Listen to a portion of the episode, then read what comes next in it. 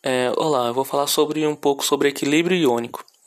O equilíbrio iônico é um caso particular do equilíbrio químico que estuda o comportamento de íons em uma solução.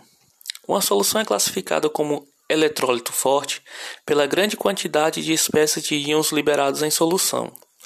Já um eletrólito fraco tem um número de íons reduzidos. O equilíbrio é medido, é medido pela constante de equilíbrio e pelo seu grau de equilíbrio. Para que ela ocorra, é necessário que a temperatura seja constante e o sistema não tenha trocas com o ambiente.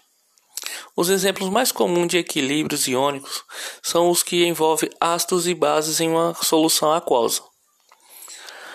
Ácido é um composto covalente que ioniza em água e libera H+ em soluções formando íons hidrônios de H3O+.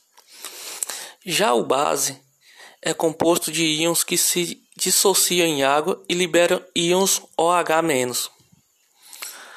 A constante de equilíbrio para ácidos e bases é uma grandeza que caracteriza o equilíbrio levando em consideração os aspectos cinéticos das reações químicas.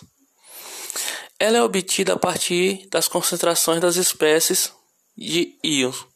O valor da constante varia conforme a temperatura.